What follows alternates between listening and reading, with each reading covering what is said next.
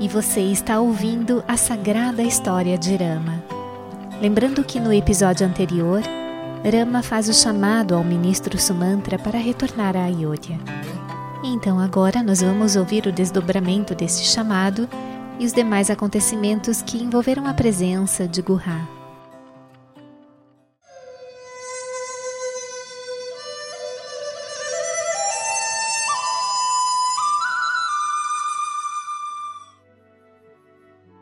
Gurra. Sumantra pôs-se a imaginar interiormente o lugar para onde teria que retornar. Implorou de maneira comovente. Ora, Ramachandra, não deixe que Ayodhya se torne uma cidade órfã. Será difícil para o imperador se manter firme na sua ausência e Bharata achará impossível reinar. E caiu aos pés de Rama, incapaz de suportar o peso da sua angústia. Rama ergueu-o e, com a mão no seu ombro, consolou-o, dizendo: Sumantra, nenhum princípio de retidão é superior à verdade. Os Vedas, os Puranas, os épicos, todos afirmam e proclamam isso, você sabe. Agora me foi atribuída a tarefa de seguir esse princípio supremo de retidão. Que imensa boa sorte a minha! Se eu perder esta oportunidade e desperdiçar esta sorte, eu e a minha dinastia sofreremos infâmia eterna em todos os três mundos. A infâmia queima os justos mais dolorosamente do que um milhão de mortes e cremações. Vá, prostre-se aos pés do meu Pai e deixe evidentes para ele a minha determinação e alegria. Esteja atento e cuide para que o Pai não fique preocupado comigo nem com Sita e tampouco com Lakshmana. Gurra e os seus seguidores ouviram as palavras de Rama e foram visivelmente afetados por elas. Sem se dar conta, começaram a verter lágrimas. Lakshmana não pôde mais aguentar a sua angústia e proferiu algumas palavras de raiva e amargura contra os causadores daquela tragédia. Rama, no entanto, percebeu a sua disposição e o conteve imediatamente. Em seguida, virou-se para o ministro e disse: Sumantra, Lakshmana é um adolescente, não dê importância às suas palavras. Não as transmita ao pai. A sua mente está passando por esse sofrimento porque ele sente muito carinho por mim e também por estar sendo afetado pelas dificuldades que afligem Sita. Lakshmana deu vazão a tais expressões por ter uma noção equivocada a respeito daqueles que me enviaram para o exílio na floresta. Ele é, por natureza, dotado de excelentes qualidades e começou a descrever as virtudes do irmão. Sumantra levantou a cabeça e apelou a Rama em favor de Sita. Senhor, Janaki é sensível e de compleição delicada. Não pode enfrentar as agruras da vida na selva. Aconselhe-a a retornar à cidade. Convença-a de que é a coisa certa a fazer. Ela é o alento de Ayodhya e a deusa da prosperidade para o império. Se não puder voltar para Ayodhya, os habitantes de lá sofrerão como peixes em um tanque seco.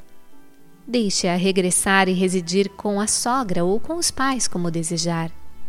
O imperador ordenou-me diversas vezes que lhe transmitisse estas mesmas palavras. Quando o senhor retornar a Ayodhya ao término dos 14 anos, Janaki poderá ser trazida de volta do palácio do seu pai. Enquanto Sumantra insistia, Rama fez um sinal para Sita como se quisesse chamar a sua atenção para os seus anseios e súplicas. Quando o ministro terminou, Rama dirigiu-se à esposa. Sita, ouviu a mensagem do pai? Vá para casa e faça com que os meus pais esqueçam, pelo menos em parte, a aflição que sentem com a minha separação. Em sua velhice estão demasiados fracos para suportar essa terrível situação.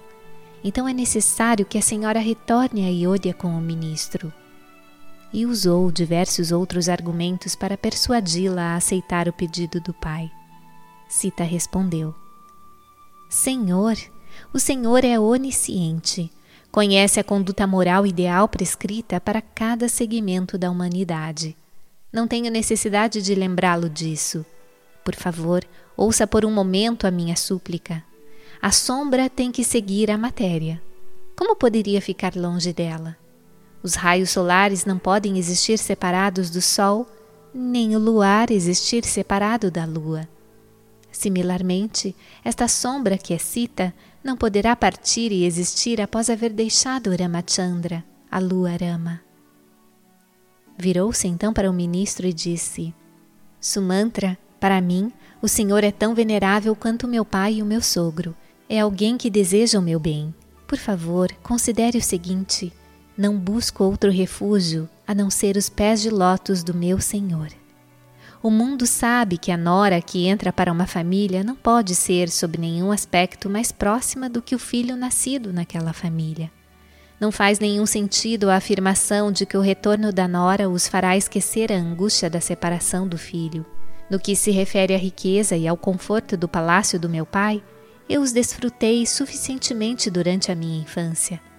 Agora, na ausência do meu senhor, eles me parecem tão secos e baratos quanto o capim.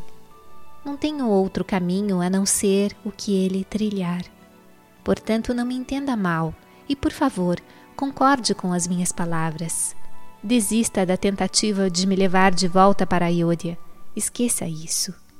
Transmita as minhas reverências aos meus sogros e assegure-os de que não há nenhum motivo para ansiedade a nosso respeito. Diga-lhes que Sita está feliz, mil vezes mais ditosa do que quando estava em Ayodhya ou em Mitilá. Estou com o Senhor do meu coração e também com o grande herói, o melhor dos guerreiros, o seu irmão Lakshmana. Por isso passo alegremente estes dias na floresta sem ser perturbada pelo medo, pela ansiedade ou por alguma agitação mental. Informe-lhes que não me sinto nem um pouco cansada em razão da viagem, que estou muito feliz e que considero este exílio uma imensa boa sorte. Ao ouvi-la, Sumantra sentiu-se tão tomado pela admiração e pela tristeza que não conseguia sequer olhar para o rosto de Sita. Não podia mais escutar aquelas palavras tão profundamente comoventes. Ele próprio não sabia o que dizer a ela. Refletiu sobre as suas virtudes, os seus sentimentos puros e a sua firmeza. Lamentou o destino que privara Yodia da presença e da inspiração de uma dama de caráter tão superior. Dirigiu-se então ao príncipe. Rama, nesse caso, aceite uma súplica minha. Permita-me ficar com o Senhor na floresta e servi-lo durante esses 14 anos. Rama replicou: Sumantra, você é bem versado na lei e nas regras da moralidade. É o ministro do imperador da Charata, não um ministro subordinado a mim. Se ele lhe deu ordens para retornar, como posso permitir que fique? Mesmo se assim não fosse, não seria aconselhável que permanecesse longe do imperador neste exato momento. Você é o seu braço direito. Não tente ficar longe dele pensando na sua própria felicidade. Vá, vá até ele, sem mais delongas. A sua rápida partida proporcionará a mim e aos meus pais muito consolo e segurança. Rama convenceu-o a ir usando vários outros argumentos e exemplos. Achando impossível resistir, Sumantra chorou alto e prostrou-se diante dos três. Quando se voltou para trás, os seus passos eram pesados e hesitantes, tanto a sua mente como seu corpo relutavam.